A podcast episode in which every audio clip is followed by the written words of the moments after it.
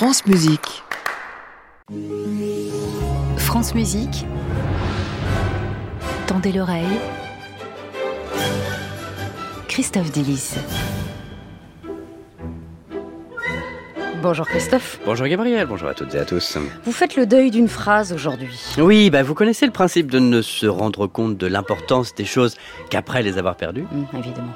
Eh bien, il y a quelque chose que nous sommes en train de perdre petit à petit dans l'indifférence générale, une chose qui vient avec la phrase dont je fais le deuil aujourd'hui, à savoir Ah mais je reconnais, c'est la musique de la pub de machin. Je ne savais pas ce que c'était. Je chantais à l'église, je savais que j'avais de la voix, et je savais que quand j'avais quelqu'un pour m'apprendre, je chantais bien. Elle, c'est la soprano sud-africaine Preti Yende, grande chanteuse d'opéra, qui explique comment elle a découvert l'opéra. Là, c'était différent. C'était quelque chose qui me touchait beaucoup plus. Et je m'y attendais pas. Et mon cerveau ne savait pas ce que c'était, mais mon cœur, oui. Et donc le lendemain, quand je suis allée voir mon professeur à l'école pour lui demander ce que c'était, il m'a répondu C'est de l'opéra. Je savais même pas que ça portait un nom. Et là, je me suis dit Est-ce humainement possible? Cette révélation, Preti Yende l'a eue en regardant à la télévision cette publicité pour une compagnie d'aviation britannique, la musique du duo des fleurs dans le lac Mai de Léo Delibes, dans une version certes un peu retravaillée.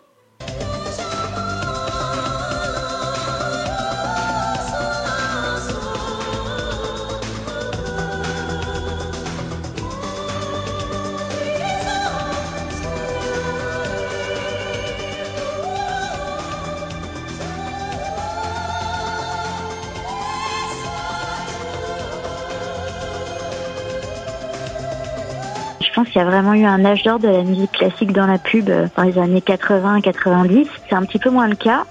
C'est peut-être un procédé qui est un peu daté. Euh, les consommateurs sont de plus en plus euh, au courant de la persuasion musicale et notamment de l'utilisation de la musique classique, des grands répertoires du classique. Il y a aussi que on utilise un peu plus de musique contemporaine qu'avant.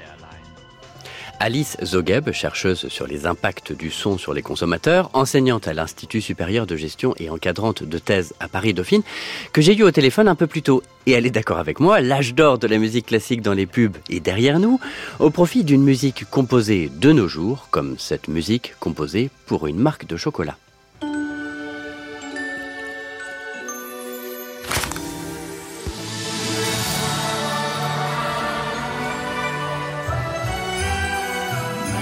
Papillote. Réveillons l'esprit de Noël. Voilà, pas de marque. Euh, une musique composée et jouée sur ordinateur, ça prend, ça prend 15 minutes à faire, il n'y a pas de droit à payer, ça fait un peu musique de film, mais ça perd aussi son lien avec une certaine continuité, un certain patrimoine. Nous perdons un lien culturel entre la musique et le produit promu.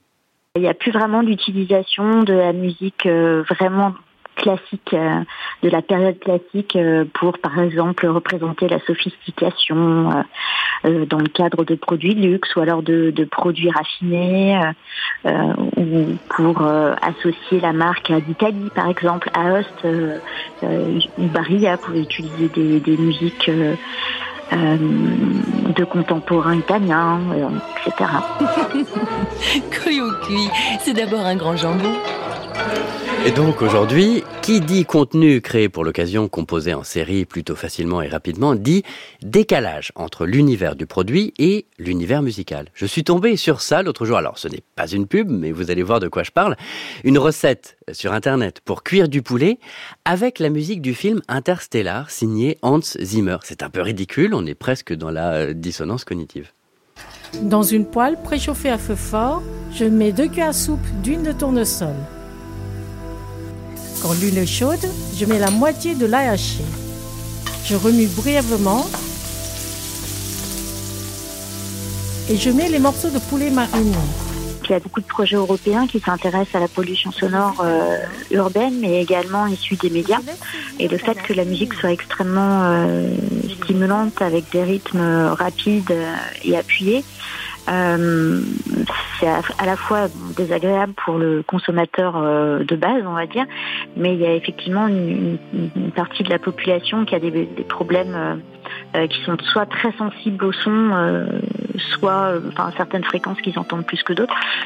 Au-delà de la, de la répétition, qui est, qui, est, qui est un problème qui existe depuis depuis les années 70. Hein.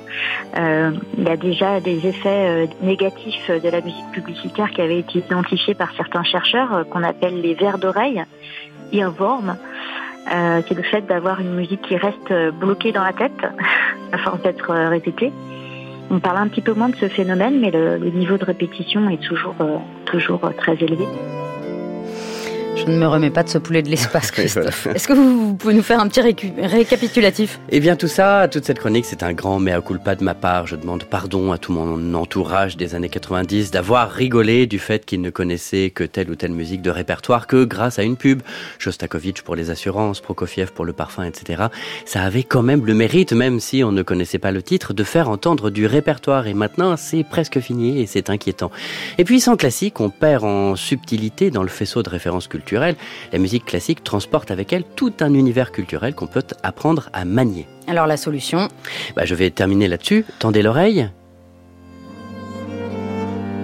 Mais voilà, si l'avenir de la musique de publicité était d'aller puiser dans le baroque méconnu, musique incroyable qui porte sur elle son bagage riche, instrument et donc sonorité disparue et donc garantie d'originalité. Tout le monde en sort gagnant. Si des publicitaires nous écoutent, je veux bien travailler pour vous aider à trouver de la musique magnifique et ancienne. Merci Christophe Dillis, à la semaine prochaine. Bonne semaine, merci à Alice Zogab. À réécouter sur francemusique.fr.